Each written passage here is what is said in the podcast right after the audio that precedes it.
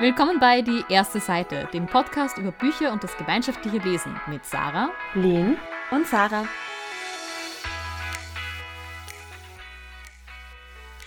Herzlich willkommen zurück.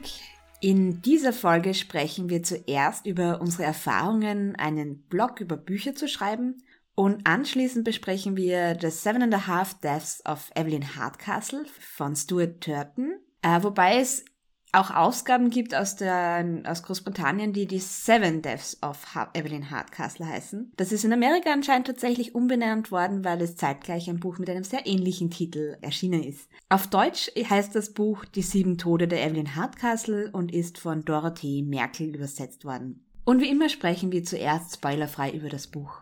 Und heute besprechen wir das Thema Blogging und Len, vielleicht fangen wir mal mit dir an. Warum bloggt man oder warum bloggen wir? Ähm, also ich glaube, dass dieses Bedürfnis zu bloggen über jetzt egal welches Thema, in unserem speziellen Fall über Bücher, vermutlich daher kommt, dass der Mensch so ein Bedürfnis hat, sich mitzuteilen. und anderen Leuten ständig zu erzählen, was er gerade macht, was er gerade tut, was er gerade gerne hat. Äh, ja, darauf beruht alles, was Social Media heißt, oder? Und Blogging ist halt ein Aspekt davon. Genau, und wir bloggen jetzt dieses Jahr nicht mehr ganz so aktiv, aber letztes Jahr, weil wir ja, wie in einer anderen Podcast-Folge schon erwähnt, jedes Jahr bei der Reading Challenge mitmachen, der Pop Sugar Reading Challenge. Und um da die anderen quasi abzudaten, welches Buch wir denn für diese Reading Challenge gelesen haben und wie uns das gefallen hat und vielleicht auch zu inspirieren, dass Sie das auch für diese Kategorie nehmen könnten, äh, bloggen wir da unsere Gedanken dazu. Äh, wir verwenden dafür einen ganz einfachen Blog auf Blogspot. Es ist aber schon wirklich einfach im Internet einfach schnell einen Blog mit WordPress zu machen. Es gibt, glaube ich, auch ein eigenes Bloggerportal auf der Random House Penguin Seite, wo man sich einfach anmelden kann und da bloggen kann. Also die Technik steht einem jedenfalls nicht mehr im Wege. Abgesehen davon, dass wir eben selbst einen Blog haben, den wir benutzen, um uns eher untereinander am Laufenden zu halten, lest ihr eigentlich auch Blogs über Bücher von anderen Personen? Also ich zum Beispiel gar nicht. Es gibt jetzt keinen Blog, den ich verfolge, wo ich jetzt regelmäßig draufschauen würde und jeden Eintrag lesen würde. Mir passiert es aber schon manchmal, dass ich eben irgendwas über ein Buch mö wissen möchte.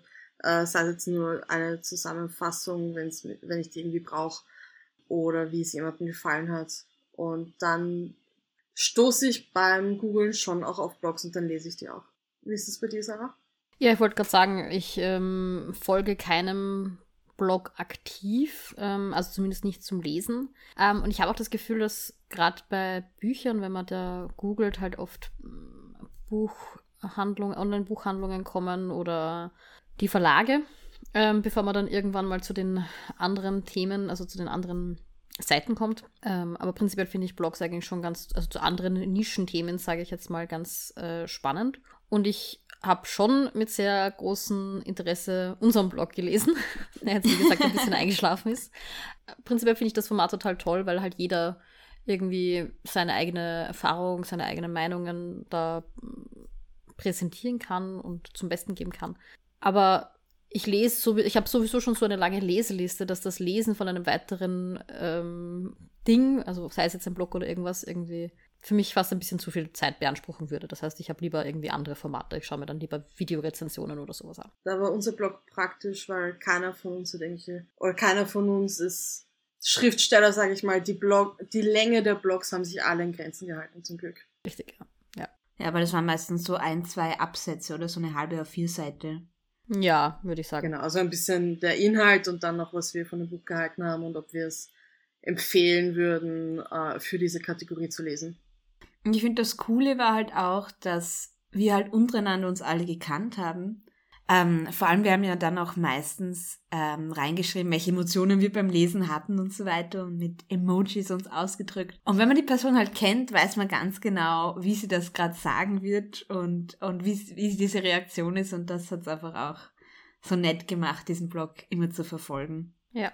Ich glaube auch ehrlich, dass das vielleicht ich will nicht sagen, die Zukunft des Blogformats ist, aber mal ganz abgesehen von Rezeptblogs würde ich sagen, ist das Produktblog nicht tot, aber nicht mehr ganz so aktuell, wie es jetzt vielleicht noch vor zehn Jahren war. Äh, und ich glaube, wenn viele Menschen diese, also Freundesgruppen oder Bücherclubs, ähnliches, Teams, sei es ein Sportteam, wenn die diese Blogs einfach nutzen, um für sich gegenseitig Content zu machen, ich glaube, dass das eine gute Richtung wäre. Ja. Vor allem, ganz ehrlich, habt ihr schon jemals einen Rezeptblog gelesen? Manchmal mache ich das. Echt? Du bist einer von den Menschen, die das machen. Jetzt kenne ich mal einen, weil eigentlich kann ich das nur, dass man halt ganz verzweifelt durch diese hunderten Seiten durchscrollt, bis man endlich am Ende von diesem Rezept ist. Und ich frage mich jedes Mal, wie viel kann man zu einem Rezept dazuschreiben? Ich mache das schon irgendwie gerne. Okay. Ja, ich mag Rezepte. Ähm, zurück zu unseren Bücherblogs. ähm, was hat sich denn da bei euch beim Schreiben bewährt? Welche Vorangehensweise? Immer drauf los. Also, äh, ich habe schon so ein bisschen versucht, ein Design für meine Einträge zu erstellen. Also, das ist, ich habe immer versucht, irgendwie einen ähm, ansprechenden Titel zu finden, irgendwas, was so ein bisschen, vor allem wenn man das Buch gelesen hat, Sinn macht. Und ansonsten, ja, einfach ein bisschen die, die Motivation meistens, warum ich das Buch gelesen habe und meine subjektive Eindrücke dazu.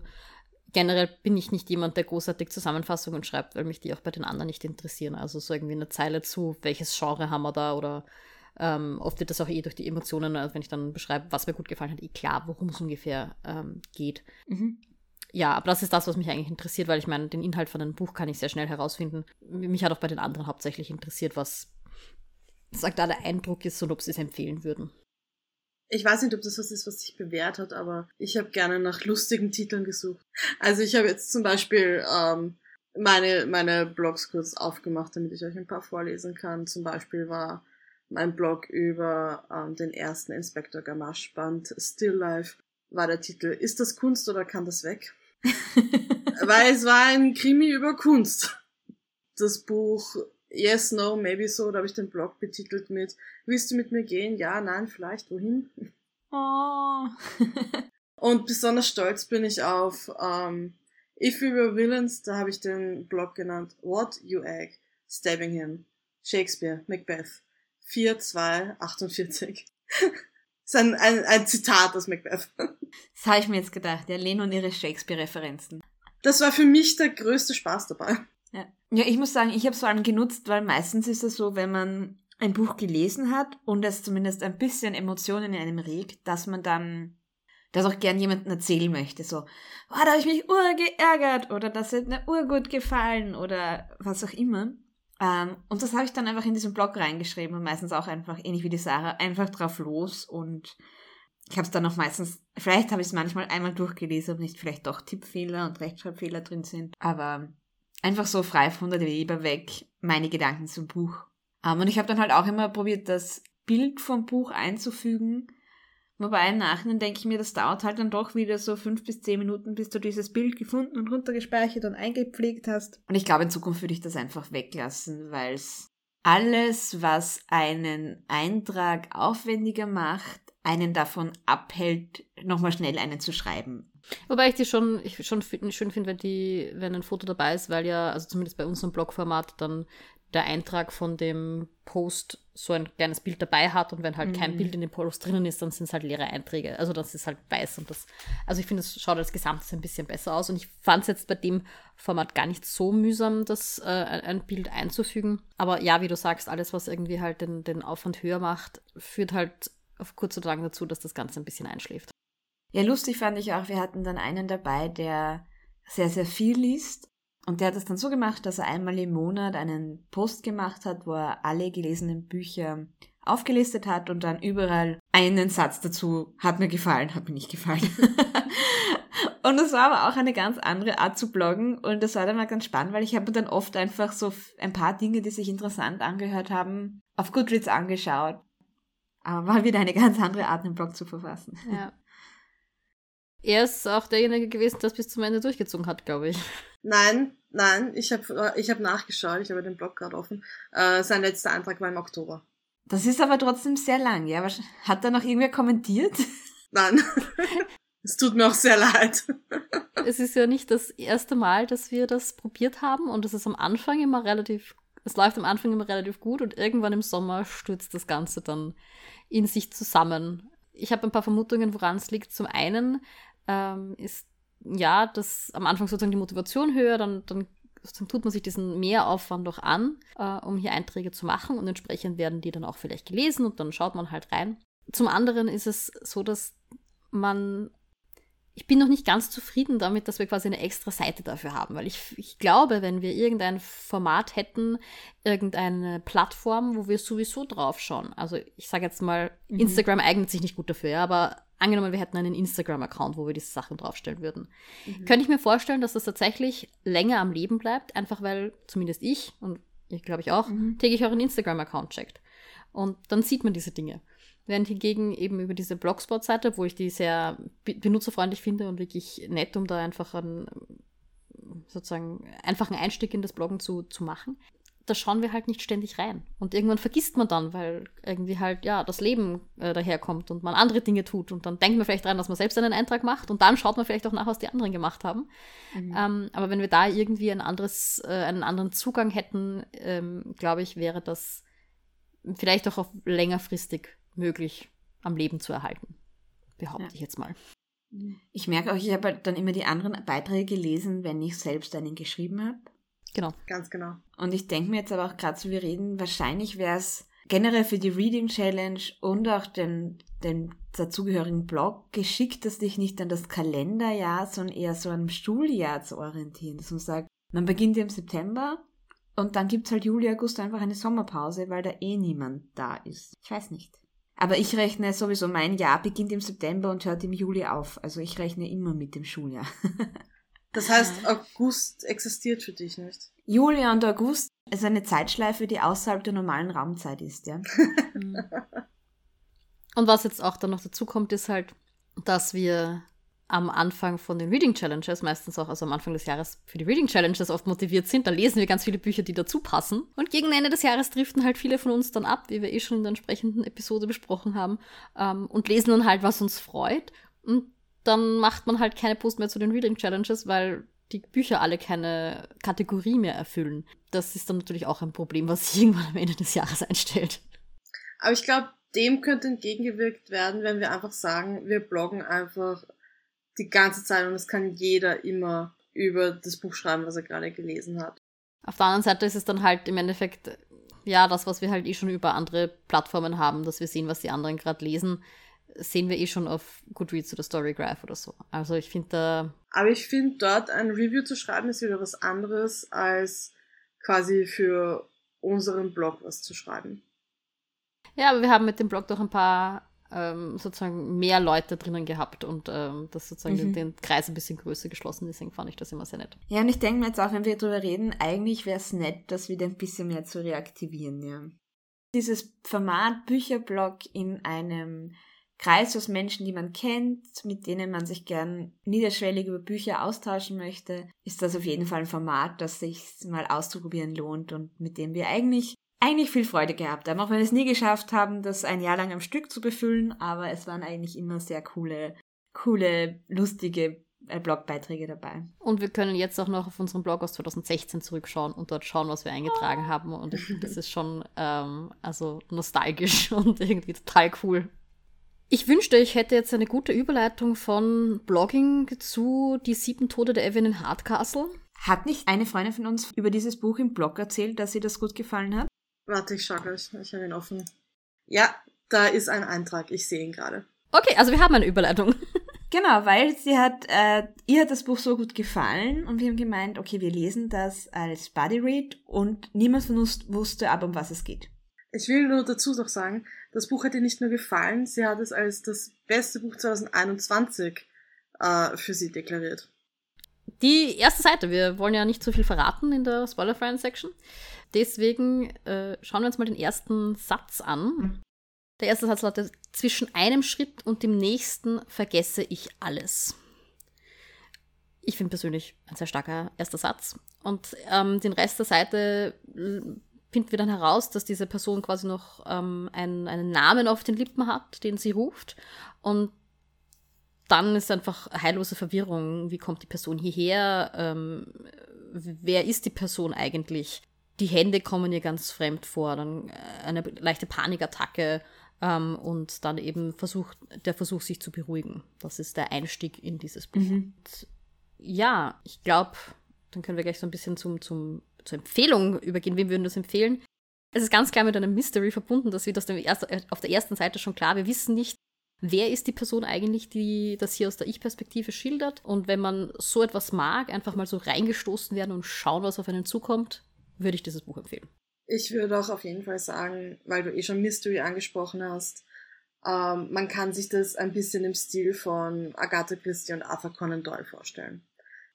Und es ist auch sehr spannend und an vielen Stellen ein bisschen gruselig. Ja, es ist so, es, es hat sich für mich teilweise angefühlt wie ein Videospiel, das sehr, wo eine Geschichte im Vordergrund steht und wo du so reingeworfen wirst und halt nicht weißt, was ist passiert, wem kannst du vertrauen. Es ist mega spannend, es gibt immer viel zu spekulieren. Also das war eine reinste Freude im Buddy Read zu spekulieren in diesem Buch und ja, ich würde es halt nicht, also wenn man sich eine sehr realistische Kriminalgeschichte erwartet, das ist das Buch auf jeden Fall nicht.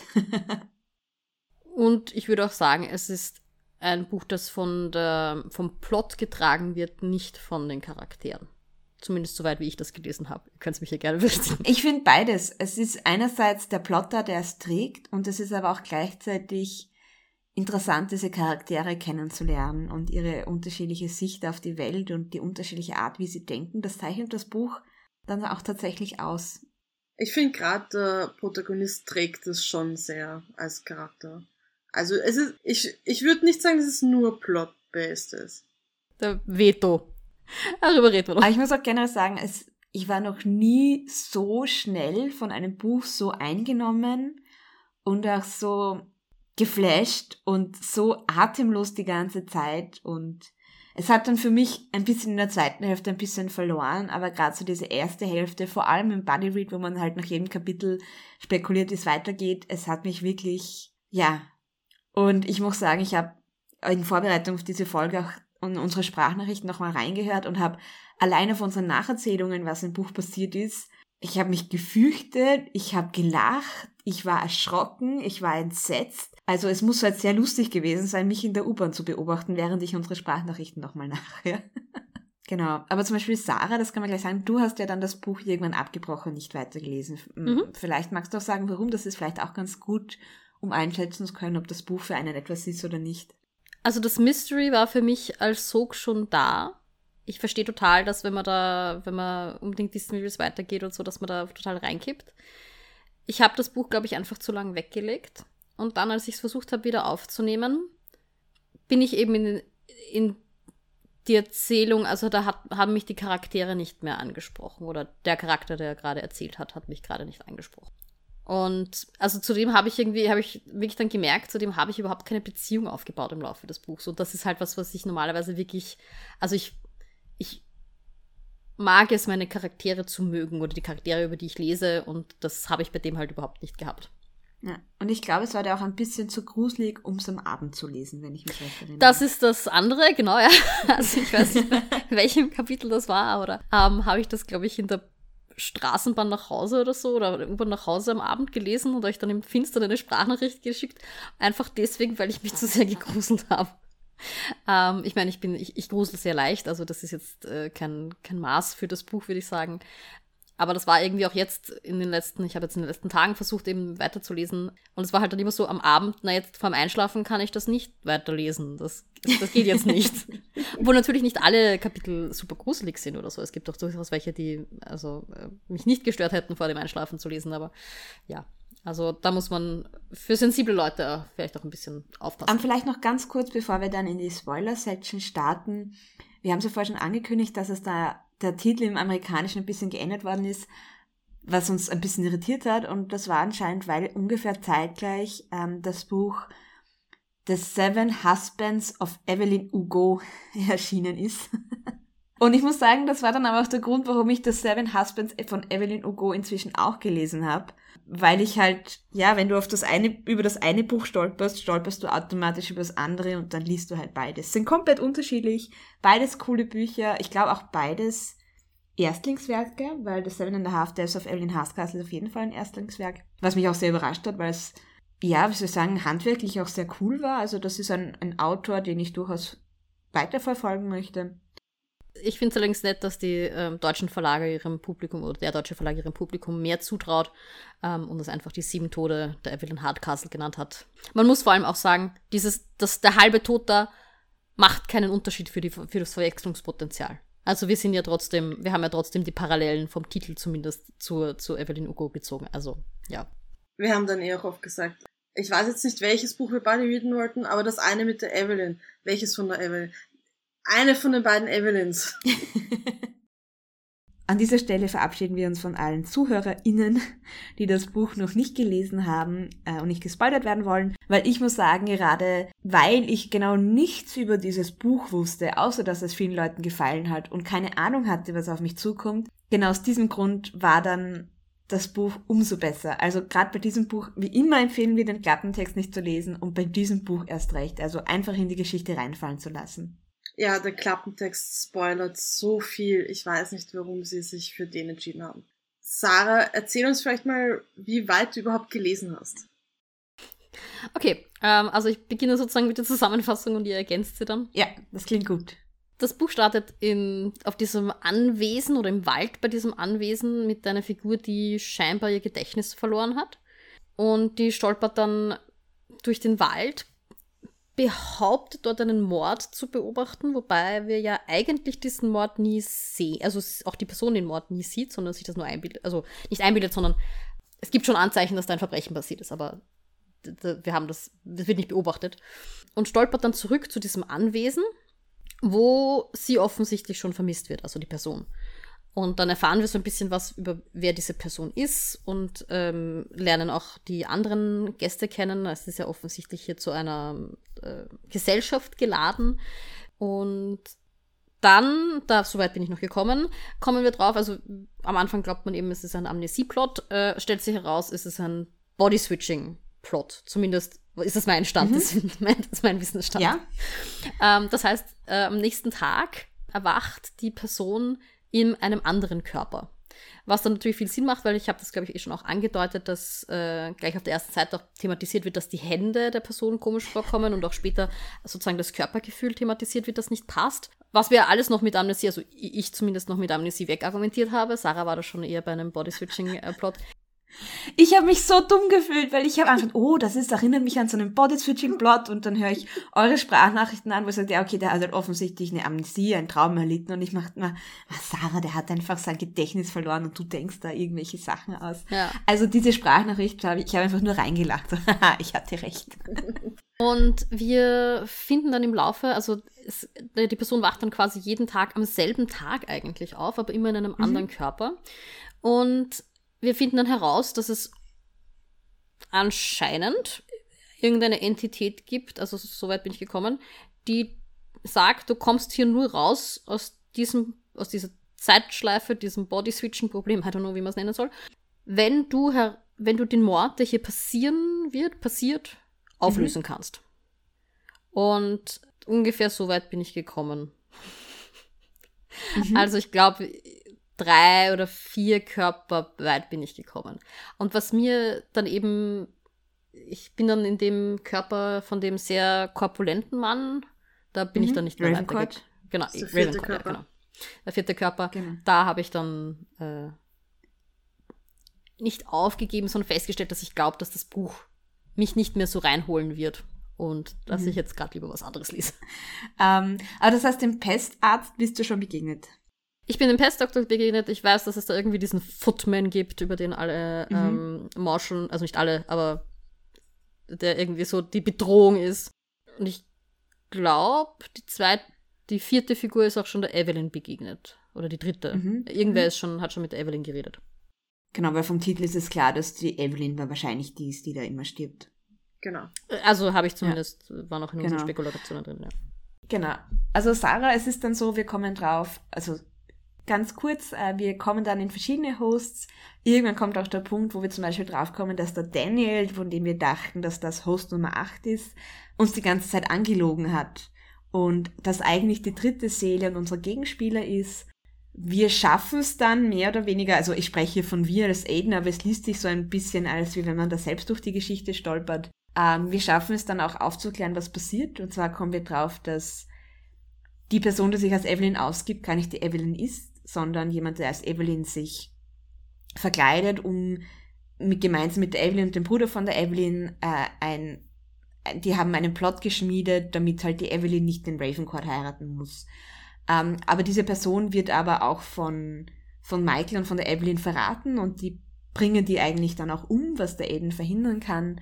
Und wir kommen dann am Ende drauf, dass so diese Geschichte, die immer, immer wieder erwähnt wird, dass vor 20 Jahren das, das dritte Kind von den Hardcastle umgebracht worden ist, dass die Evelyn den kaltblütig ermordet hat, weil der beobachtet hat, wie sie einen Jungen, der in, eine, in ein Loch gefallen ist, ähm, einfach dort sterben hat lassen und dann hat sie den kaltblütig umgebracht. Und die Evelyn, eine Soziopathin, bringt dann auch ihre, hat auch ihre Mutter jetzt dann umgebracht in der Geschichte und so weiter, stirbt dann auch selbst, weil dann die Person, die sich als Evelyn ausgegeben hat, sie umbringt. Und am Ende konnten quasi Anna und Aiden diese Morde aufklären und wir kommen dann drauf, dass der, die, also, dass diese Zeitschleife ein Gefängnis für die Anna und auch für den Menschen ist, der den Daniel verkörpert ist, weil die in ihrem Leben irgendwas Schlimmes angestellt haben und statt Gefängnissen werden die in Zeitschleifen gesteckt, wo sie Verbrechen aufklären sollen. Und die hat unter anderem auch die Schwester vom Aiden umgebracht und er ist deshalb in diese Zeitschleife rein, um der Anna das Leben heiß schwer zu machen. Und im Laufe von diesen 20 Jahren Zeitschleife haben sie aber ihre Persönlichkeit ja komplett verändert und haben auch eher zueinander gefunden. Das ist auch dann so ein bisschen wie so eine Doctor Who River Song Liebesgeschichte ein bisschen. Und sie, sie können dann beide aus der Zeitschleife raus und haben sich da gemeinsam rausgeholfen und beschließen dann auch, ihre Erinnerungen nicht wieder zu erlangen, sondern jetzt diese Persönlichkeit, die sich da in den letzten 20 Jahren entwickelt hat, zu behalten. Also so mit diesem sehr übersinnlichen Plotende endet dann das Buch. Ja. Sehr schön zusammengefasst. Absolut. also, ich verstehe, warum das spannend ist und warum es euch getaugt hat. Nach der Zusammenfassung vor allem nach der ausführlichen Zusammenfassung, die mir die Sarah nochmal persönlich gegeben hat, bin ich mir nicht sicher, ob das ein Buch für mich ist. Ja, es lebt halt dann auch nicht von dieser Storyline, wenn man sie dann so erzählt, sondern von diesen Geheimnissen und diesen Twists und diesen Spekulieren, weil eben wo man dann spekuliert, wer ist der Footman und wo wir dann unterschiedliche Theorien hatten. Wir dachten teilweise, die 80-jährige Millicent Derby ist vielleicht der Footman und dann wer die Anna ist und, und dann wo, was ist mit der Lady Hardcastle, weil sich den ganzen Tag irgendwelche Leute mit der Lady Hardcastle treffen wollen und die einfach nirgends auftaucht und also das macht das halt für mich aus. Wobei ich muss sagen, mir hat die erste Hälfte auch viel besser gefallen als dann die zweite Hälfte. Wo die Sachen dann aufgelöst werden. Ja, aber irgendwie die, die Auflösung ist nicht so aufregend wie am Anfang des Geheimnisses, wenn du noch versuchst rauszufinden, wer ist jetzt wer und wem kannst du vertrauen und weil am Ende hast du dann schon ein bisschen ein besseres Gespür für die Leute und ich weiß nicht, ob es daran lag, aber auf jeden Fall das Ende war nicht ganz so stark wie der Anfang. Vor allem, also der Aiden als Charakter stolpert da durch diese Geschichte zu Beginn und vor allem, der macht auch nicht viel, weil alles, was irgendwie strategisch gut wäre, das zu machen, also aus unserer Sicht zumindest, wie wir das gelesen haben und besprochen haben, macht er nicht. Und er scheint auch gar keinen Plan zu haben. Und die ganze Zeit denkt man sich, okay, als Daniel wird er dann einen Plan haben, wo sich herausstellt, dass der Daniel sein Host nicht ist. Und dann beginnt die zweite Hälfte des Buchs, wo es langsam diese Stränge zusammengeführt werden.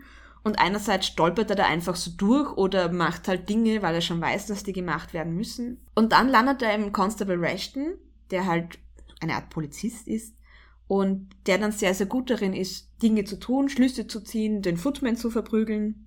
Aber diese Schlüsse zieht er da teilweise off-page oder er zieht einen Schluss und ich habe es noch nicht verstanden. Also das wechselt komplett von in der ersten Hälfte weiß ich immer mehr als der Aiden und in der zweiten Hälfte komme ich dann irgendwie auch nicht mehr mit. Aber das war auch was, was mich an die Agatha Christie sehr erinnert hat. Agatha Christie. Okay. Weil die Poirot Krimis oft so mhm. aufgebaut sind, dass du eben dieses Mystery hast und du siehst, mit wem der Poirot redet und keine Ahnung was. Und dann macht er seinen Schluss. Er weiß, was passiert ist, aber er erzählt es dir als Leser nicht, sondern du musst warten, mhm. bis er alle im Raum versammelt hat und bis er es allen erzählt. Mhm. mhm. Ja, vor allem, ich muss auch sagen, diese Auflösung, dass es halt so ein super, also so, ja, das ist halt eine ganz andere Welt und das ist einfach nur eine Art von Gefängnis. Das war halt für mich, also da hätte ich so ein Ende mit, okay, das ist halt eine Version der Hölle.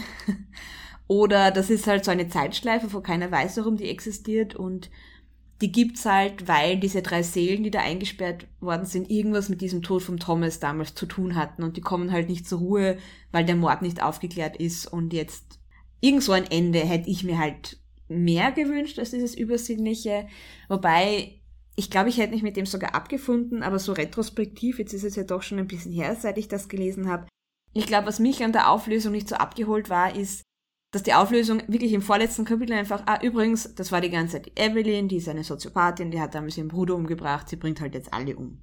Und ich meine, die Evelyn war ja als Madeleine Aubert ja trotzdem die ganze Zeit da und wir haben aber nie gesehen, dass die Madeleine Aubert irgendwie soziopathische Züge hat oder irgendwie seltsam ist. Also wir haben gewusst, die ist vielleicht keine Magd, weil sie gewisse Dinge nicht macht, aber dass diese Person, wie soll ich sagen, ganz schwere psychische Probleme hat oder auch so gewaltbereit ist, das, das fiel vom Himmel. Ja, aber ganz ehrlich, das ist auch was, das siehst du den Leuten auch nicht an. Okay. Sondern die, die können das ganz gut maskieren. Und das ist, ist dann, kommt dann in einer Extremsituation raus. Aber wenn man zumindest so ein, zwei Mal so ein bisschen eine komische Situation ja. gehabt hätte. Aber ich glaube, das liegt auch daran, dass viele von den Hosts und gerade die ersten paar Hosts die Madeleine nicht beachtet haben und einfach nicht draufgeschaut haben. Und wenn der Aiden nicht draufschaut, sehen wir es nicht. Aiden hat einfach echt wenig Agency. Das ist das, was ich mir auch gedacht habe. Also ich habe ja schon angemerkt, dass ich dann beim nochmal reinlesen mir gedacht habe, mich interessiert dieser Hauptcharakter also eigentlich so überhaupt nicht, weil er halt mhm. keinen Charakter hat irgendwie oder sich so ein bisschen an die Charaktere seiner Hosts anpasst, aber zudem habe ich irgendwie keine Beziehung aufgebaut.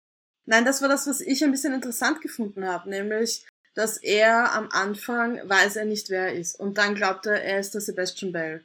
Äh, und ist sich relativ sicher in seinem Charakter und oder fragt sich selber, oh mein Gott, bin ich ein Angsthase anscheinend? Bin ich feig? Und da, das war immer ganz spannend und dann wacht halt im nächsten und im nächsten und im nächsten Host auf und versucht halt für sich selber auseinander zu dividieren, wer ist jetzt er und was, welche Charakterzüge gehören jetzt dem Host, in dem er gerade ist. Und auch, dass diese, die sich quasi addiert haben. Am Ende hat er ganz viele von diesen Charaktereigenschaften von ganz vielen Hosts in sich und ist sehr im Konflikt mit sich selber. Und das fand ich irgendwie schon spannend geschrieben. Also es hat mir gut gefallen. Spannend geschrieben, aber ich weiß nicht, ob ich mich sozusagen, ob mich das mhm. abholt. Also ob mich das in seine Geschichte quasi reinzieht. Ja, es war halt auch so, weil das hat der Autor, finde ich, auch echt gut geschafft, dass man gesehen hat, dass jeder dieser Charaktere anders denkt mhm. und die Welt anders wahrnimmt und vor allem die späteren Charaktere hat, das sind dann auch irgendwie stärker geworden, die haben den Aiden mehr verdrängt. Da gab es auch eine Szene, wo er irgendwo gestanden ist und gar nicht gewusst hat, wie er hingekommen ist. Deshalb haben wir auch von diesen Charakteren dann mehr gesehen. Und das fand ich einfach urspannend, weil wir keine Ahnung haben, wie andere Menschen denken und was dem Kopf von anderen Menschen vorgeht. Und der Autor hat es da so ein bisschen durchgespielt und das fand ich sehr, sehr spannend zum Anschauen. Vor allem der Gold, der uns ja von Anfang, dieser Künstler, der wird uns ja Anfang als jemand, der durchgedreht ist und gewaltbereit präsentiert. Und dann sind wir in diesem Körper und dann ist das so eine sanfte Seele mit einer ganz eigenen Art, die Welt wahrzunehmen und der auch in kleinen Dingen was Schönes sieht. Und das war auch so spannend für mich dann durchaus zu lesen. Das stimmt, jeder von den Charakteren war sehr anders als die anderen. Also ich habe nie das Gefühl gehabt, wie man das bei manchen Büchern hat, die mehrere Point of Views haben, mehrere Blickpunkte, ähm, dass das alles irgendwie ineinander verschwimmt, weil es halt von einem Autor, einer Autorin geschrieben wurde, sondern ich finde, man hat es sehr klar abgrenzen können, welcher Charakter jetzt welcher ist. Ich habe die ersten vier, also den vierten nicht ganz gelesen. Für mich war da kein ich habe diesen Unterschied nicht mitgekriegt. Mhm. Wobei ich muss sagen, der eine, okay, der Sebastian Bell, da wissen wir noch nicht, dass es ein Body Switching ist. Und dann haben wir den Butler, der, äh, der immer nur kurz munter ist, weil er eben am Anfang angegriffen wird. Und den Davis, der weggeht und einschläft. Und dass wir tatsächlich bewusst den Tag länger in einem Charakter verbringen, das passiert tatsächlich erst ab dem Ravencourt. Mhm. Und der Ravencourt ist auch der Charakter, wo ich es sehr problematisch finde, wie der Autor den tatsächlich geschrieben hat. Mhm, das Ja. wollte ich schon anmerken. Das war, war eines der Punkte, warum ich abgebrochen habe. Vielleicht reden wir eh drüber, weil der Ravencourt wird halt beschrieben als ein älterer Mann, der sehr beleibt ist. Äh, es kommt auch irgendwann raus, dass er homosexuell ist. Und es ist so grauslich, wie dieser Autor oder so unpassend und schrecklich, wie er Fettleibigkeit beschreibt, weil er beschreibt das als eklig und, und wie grauslich das ist, dass er so viel isst und wie, wenn sein Körper ist, nur eklig und keine Ahnung und also das ist Fatphobia as it finest. Also es ist, es, es tut mir sogar leid, dass ich das wiederholt habe und dass ich das gerade so gesagt habe, weil allein dieses Wiederholen, was der Autor da alles geschrieben hat, ist ach, tut mir schon im Herz weh. Ja, und da habe ich halt wieder angefangen weiterzulesen und habe mir gedacht, hm, I'm not sure. Ja. Bin mir nicht sicher, ob ich da weiterlesen muss. Weil das war wirklich ähm, sehr ungut beschrieben. Ja, man muss sagen, der Ravencourt war dann eigentlich der erste Host, in dem der Aiden irgendwas tun hat können. Das heißt, ich war dann schon froh für diesen Charakter, aber nach diesen ganzen Fat-Shaming-Stellen war ich total froh, wie der Tag vorbei war und wir dann im Jonathan Derby waren, der allerdings auch nicht wirklich besser war. Also, Ich glaube, das war so, okay, das ist halt ein Typ, der ist halt, also das, was wie der handelt, ist halt nicht okay, aber beim Ravencourt ist einfach nur sein Körper beschimpft worden. Ich hatte generell das Gefühl, dass der Eden kein großes, keine große Empathie für seine Charaktere hat, weil es beim Sebastian Bell ist ja auch schon so, das dürfte ja ein, also ein Arzt, war ein Arzt, oder? Der, Mhm. der irgendwie so unter der Hand halt mehr damit gedealt hat oder so. Und den hat er ja auch so total abgeurteilt. Ähm, und, und ist mit dem überhaupt nicht ins Reine gekommen, dass das er sein soll. Ich meine, das ist auf der einen Seite verständlich, weil da weiß er ja noch nicht sozusagen, was die Regeln Mhm. des Spiels sind, unter Anführungszeichen, aber auch da war irgendwie so dieses, dieses Urteil irgendwie relativ heftig. Ich glaube, das ist im Laufe des Buchs langsam besser geworden, dass er weniger judgmental geworden ist, aber ich bin mir nicht mehr ganz sicher. ich hatte schon das Gefühl, dass er sich dann auch eben nach der Erfahrung mit dem äh, Ravencourt und eben auch nach dem Edward Dance, ähm, der ein sehr alter Mann war, war er dann, ich habe das Gefühl, er hat es dann wertgeschätzt. Er hat es dann wertschätzen können, als er dann wieder im Ration war und sich quasi besser bewegen konnte. Genau, aber er hat nicht diese Personen wertgeschätzt, weil die waren ja alle einfach gerade der Ravencourt und der Edward Dance, die waren ja sehr intelligent und waren sehr gut darin, Schlüsse zu ziehen und zu planen und gerade der, der Edward Dance war ein- hat einfach eine irrsinnig gute Menschenkenntnis gehabt und das hat er nie anerkannt und er hat die- diese Läuterung, dass er dann ein schlechtes Gewissen hatte, wie er den Ravencourt wahrgenommen und beschrieben hat, die fand nie statt. Und daran lese ich auch ab, dass das jetzt nicht unbedingt so ist, dass der Autor das mit Absicht so geschrieben hat und das dann auch spiegelt und läutert, sondern dass ja auch sehr wohl die Fettphobia des Autors da ins Buch so reingeblutet ist. Hm. Mich wundert, dass das beim Verlag niemand im äh, Lektorat aufgegriffen hat und gesagt hat, schraub's ein bisschen runter. Ja. Das zweite, was ich so zu kritisieren habe, ist, dass ja von diesen drei Seelen, die hier mitspielen, die Anna die einzige Frau ist und dass die den ganzen Tag über nur sich um den Aiden kümmert. Also ihre Rolle ist, dass sie darauf schaut, dass der Aiden nicht umgebracht wird. Und dabei, so wie die Anna beschrieben wird, die eigentlich viel mehr, soll ich sagen, Agency hat oder auch einfach viel mehr taktisch denkt und überlegt und eigentlich viel besser geeignet wäre, diesen Mord aufzuklären als der Aiden. Und dass sie diese Rolle der Dienerin kriegt, die halt ihm zuspielt als Sidekick. Sie kümmert sich die ganze Zeit um ihn und ich glaube, sie hat auch dieses Notizbuch, wo sie quasi dokumentiert hat, was eigentlich passiert. Na, das hat der, das hat der Aiden als Gold gemacht und er hat ihr das gegeben und ihr den Auftrag gegeben. Genau, also wirklich so, der Aiden sagte am Anfang, du musst auf mich aufpassen, hier ist das Buch und du spielst mir quasi zu. Und diese Rolle als Sidekick, die fand ich jetzt irgendwie auch sehr, sehr stereotypisch. Ich hatte auch ein bisschen dieses, ähm, ich will nicht sagen typische Doctor Who-Problem, weil es ist seit ein paar Jahren kein Doctor Who-Problem mehr. Äh, ich habe mir, habe mich immer gefragt, wann ist einer der Hosts endlich Mhm. mal eine Frau vom Eden? Weil es gab nirgendwo eine Regel, dass alle seine Hosts immer Männer sein müssen. Es hätte ja auch mal eine Frau sein können. Und das hätte ich, glaube ich, auch spannend gefunden, wie er sich dann als Frau fühlt, wie er von den anderen Männern äh, behandelt wird, zum Beispiel, wenn er eine von den Dienerinnen Mhm. gewesen wäre. Ja, aber ich glaube nicht, dass es der Autor gut schreiben hätte können. Also ich hätte es gern gelesen, aber nachdem er das, was er schon mit der Ravencourt-Person aufgeführt hat, möchte ich eigentlich nicht, dass der eine Frau schreibt. Oder vor allem über einen Mann schreibt, der in einen Frauenkörper aufwacht, weil ich glaube, das wäre dann so Left Hand of Darkness 2.0. Wobei das ja eine Frau geschrieben hat, aber wie gesagt, hat mir auch so diese, dass eine Person als Mann geschrieben wird, der halt so und so sehr chauvinistisch über Frauen denkt, okay, aber dann will ich, dass das herausgefordert und geläutert wird. Ja. Wobei man sagen muss, der Autor schreibt ja nicht schlecht. Nein. Ich finde, er schreibt wirklich wahnsinnig gut, aber das ist vielleicht was, wo ihm, da ist er nicht sensibel genug drauf. Das ist einfach ein, ein Blindspot von ihm und an dem sollte er vielleicht arbeiten. Len, was hast du eigentlich zum Ende gesagt? Ich fand, weil du das schon angesprochen hast, dass du es Mhm. vielleicht besser gefunden hättest, wenn es so eine, was nicht, Hölle, Bestrafungs-, Fegefeuer-mäßige Lösung gewesen wäre. Ich habe mir heute meine Sprachnachrichten nochmal angehört und ich war da sehr vehement dagegen äh, und habe da heute nochmal ein bisschen drüber reflektiert. Ich finde es immer noch nicht eine ideale Lösung. Ich finde es, es hätte nur auch passen können, wenn es jetzt eine Höllengeschichte gewesen wäre. Es hätte auch passen können, das gebe ich jetzt zu.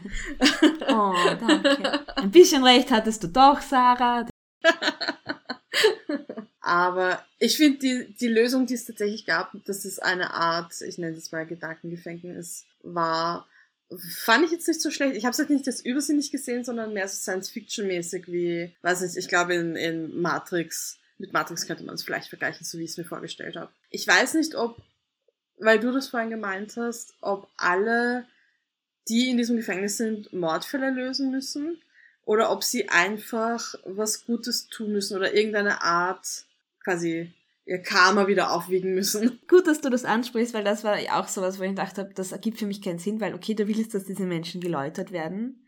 Und warum steckst du sie dann in einen brutalen Mordfall rein? Das ist eine gute Frage. Weil ja, die Enna opfert sich dann, weil sie glauben, dass nur einer rauskommt und sie sagt dann, Aiden, du gehst aus der Zeitschleife, ich braule zurück. Und durch das wird sie dann geläutert. Aber nochmal, ist ein, die Aufklärung eines Mordfalls, der ausschaut wie ein Selbstmord, das geeignete Setting für eine Läuterung? Ich glaube nicht. Was ich für ein Problem habe, ist, dass, dass diese ganze Geschichte mit, da gibt es quasi eine, eine andere Welt da draußen, für mich die Illus, also das Setting irgendwie kaputt macht ein bisschen. ja, das stimmt. Also wie du mir das gesagt hast, war das so ein, da, da, da, da, da habe ich wirklich also eine sehr starke Abwehrreaktion in mir gespürt, so dieses, Mhm. nein, aber das, also immer diese, das ist halt das Problem, wenn man dieses cool, diese coole Idee hat von so einem Body-Switching-Plot und der muss dann einen Mordfall auflösen und dann fragt man sich halt als Autor irgendwann, okay, gut, und wie löse ich das Ganze auf? Und dann muss ich irgend so was drüber stülpen, was dann halt aber irgendwie das Ganze ein bisschen kaputt macht. Also die, die, das Feeling, das Setting zerstört. so hat sich ein bisschen angefühlt, als ob dieser, dieser Mordfall und dieses jeden Tag am jeden, immer am selben Tag wieder aufwachen, als ob das zuerst da gewesen wäre und als ob diese Lösung mit diesem Gefängnis ein Nachgedanke gewesen wäre und er sich gedacht, ach so, ich muss das jetzt noch irgendwie, wie du sagst, auflösen, hau mir da noch diesen Hut drüber. Und das Ja. war ein bisschen unbefriedigend. Ich finde auch generell die, die Sache, dass sich ähm, Aiden und die Anna, obwohl der Aiden dann weiß, okay, die hat seine Schwester getötet, dass er sich dann dafür entscheidet, mit ihr zusammen sein Leben weiterzuführen und er denkt sich, ah, solange, solange ich die Erinnerungen daran nicht mehr habe, ist alles okay. Das fand ich ein bisschen problematisch. Vor allem, ich denke mir, wie gesagt, wenn, wenn die Auflösung einfach gewesen wäre, da gab's 20 Jahre davor diesen ganz schwierigen Mordfall, der nie aufgeklärt worden war, der urbrutal war. Und es reisen wieder alle Menschen, die damals auch so dann zu dieser Party an. Und aus irgendeinem Grund, göttliche Fügung, niemand weiß es, wiederholt sich jetzt, dass so lange sind die dort gefangen, bis das aufgeklärt wird. Vor allem, es wird irgendwann beschrieben, dass das Haus irgendwie schon so alt ausschaut. Und ich habe halt gedacht, ah, vielleicht, weil diese 20 Jahre eigentlich weitergelaufen sind, aber die Menschen halt nicht altern, nicht weg können und jeden Tag von neu anfangen. Ja, genau, dass man einfach nicht weiß, warum es diese Zeitschleife gegeben hat, aber dass durch, den, durch das Auflösen des Mordes wird sie quasi geöffnet und, wir, und sie können raus. Ich finde auch, dass sowas eleganter ist, meiner Meinung nach. Das stimmt. Einfach, dass der Pestdoktor dann am Ende sagt, ja, okay, ihr habt das geschafft, ich bin stolz auf euch, habt ihr gut gemacht, habt eh lang genug gebraucht, äh, geht's dahin, seid glücklich. Der Pestdoktor heißt übrigens Oliver und ist auch nur ein Mensch. Also wenn du die Maske runternimmst, ist da ein älterer Herr, der Oliver heißt. Und es gibt dann noch den zweiten Plague Doctor, die dann auch sich irgendwie einmischt, weil der Oliver seinen Job nicht gut macht. Ich möchte noch ganz kurz meine Lieblingstheorie von mir ansprechen. Äh, und zwar, Ich glaube, da wussten wir noch nicht definitiv, dass der Daniel kein Host ist. Ähm, aber wir haben es schon vermutet. Und ich habe sehr lange geglaubt, äh, weil irgendwann gab es ein Zettel wo, oder irgendwas war mit äh, es gibt zwei. Und gemeint war, es gibt zwei von den Plague Doctors. Und ich habe mir dann gedacht, vielleicht gibt es zwei Daniels, vielleicht gibt es einen bösen Zwilling vom Daniel. Ich liebe eine böse Zwillingstheorie. Irgendwann habe ich gedacht, vielleicht ist der Aiden dann irgendwann der Footman. Oder vielleicht ist die Millicent Derby der Footman. Vielleicht ist die Evelyn die Anna dass die Millicent Derby der Footman gewesen wäre, ich finde, das hätte so gut gepasst. Ich finde, das ja. hätte, das hätte dem Ganzen nochmal ein, ein extra Layer gegeben. Es war einfach wirklich cool zu spekulieren. Das war der größte Spaß daran. Also allein nur deswegen würde ich das Buch allen möglichen Leuten empfehlen, vor allem, dass sie es mit anderen Leuten zusammenlesen. Ja, und es hat mich einfach wirklich auf Trab gehalten. Also ich war so investiert. Also wie gesagt, das Ende war dann für mich schwächer, als was ich mir gedacht habe, dass dann kommt. Und die Auflösung war irgendwie so, fällt halt da vom Himmel. Und mit Soziopathie ist das auch sowas mit, okay, die bringt halt Menschen um, weil sie halt Menschen umbringt. Aber ja, an sich schon ein sehr cooles Buch. Und ich glaube, es wird auch verfilmt. Wirklich? Davon habe ich, glaube ich, gar nichts gehört. Also Netflix UK hat anscheinend vor, das zu verfilmen. Und das, also wenn sie das gut machen. Ich hoffe als Serie und nicht als Film als Film passiert, glaube ich, ein bisschen zu viel. Ja. Ähm, könnte ich mir aber cool vorstellen. Wobei viel von dem, was passiert, also zumindest soweit ich gelesen habe, gut, ich bin nicht so weit gekommen, aber viel passiert halt das sozusagen von innen. Das musst du im Film nicht zeigen. Also ich meine, die gesamte Ravencourt zieht sich an und nimmt ein Bad. Äh, Geschichte, die zieht sich über Seiten ähm, mit viel sozusagen introspektiver, wie Aiden das wahrnimmt und wie er sich dabei fühlt. Das fällt halt in Film alles weg. Ja, wobei ich sagen muss, ich könnte mir gut vorstellen, oder ich würde es vielleicht gut finden, nicht in der Ravencourt-Szene, äh, weil aus schon besprochenen Gründen, ähm, aber jetzt zum Beispiel, als er sich zum, als erstes Mal als Sebastian im Spiegel sieht, ich fände es, glaube ich, ganz gut, wenn da ein Voice-Over wäre. Wenn wir, mm. wenn wir hören, was seine Gedanken sind. Mm, mm. Voice-Over sind immer problematisch. Ja. Aber ich stelle mir es einfach cool vor, wenn du halt zwischen immer einer Folge so einen, eine Pause hast. Also ich denke mir gerade so, stell dir die erste Folge, wo du halt da als Sebastian aufwächst und denkst, okay, Amnesia-Plot. Und dann ist am Ende der Folge, wacht im Körper von Butler auf. Schnitt, Abspann. Ich meine, das müssen sie quasi machen, glaube ich, weil das wäre der perfekte Punkt, um eine Folge abzuschn äh, abzuschneiden als Cliffhanger. Und ich glaube, das ist ein Buch, ja, wenn du das alleine liest, liest du das wahrscheinlich in Einzelzügen aus oder spätestens ab Kapitel 35 hörst du nicht mehr aufzulesen. Und das macht das Buch halt auch stärker, wenn du dann immer wieder gezwungen bist, innezuhalten und drüber nachzudenken, was ist passiert, wie könnte es weitergehen. Wie gesagt, die zweite Hälfte hält ihm dann nicht mehr so ganz stand, diesen Body Read Format, aber das macht vor allem so diese ersten 35 Kapitel von 60 einfach echt aus. Und in diesem Sinne äh, verabschieden wir uns für heute und sagen Tschüss. Ciao. Und Baba.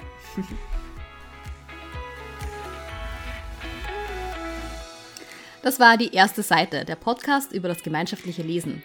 Die nächste Folge kommt am 1. des nächsten Monats. Bis dorthin folgt uns auf Instagram oder Twitter unter die-erste-seite oder schreibt uns doch eine E-Mail an ersteseite.podcast.gmail.com. Bis zum nächsten Mal.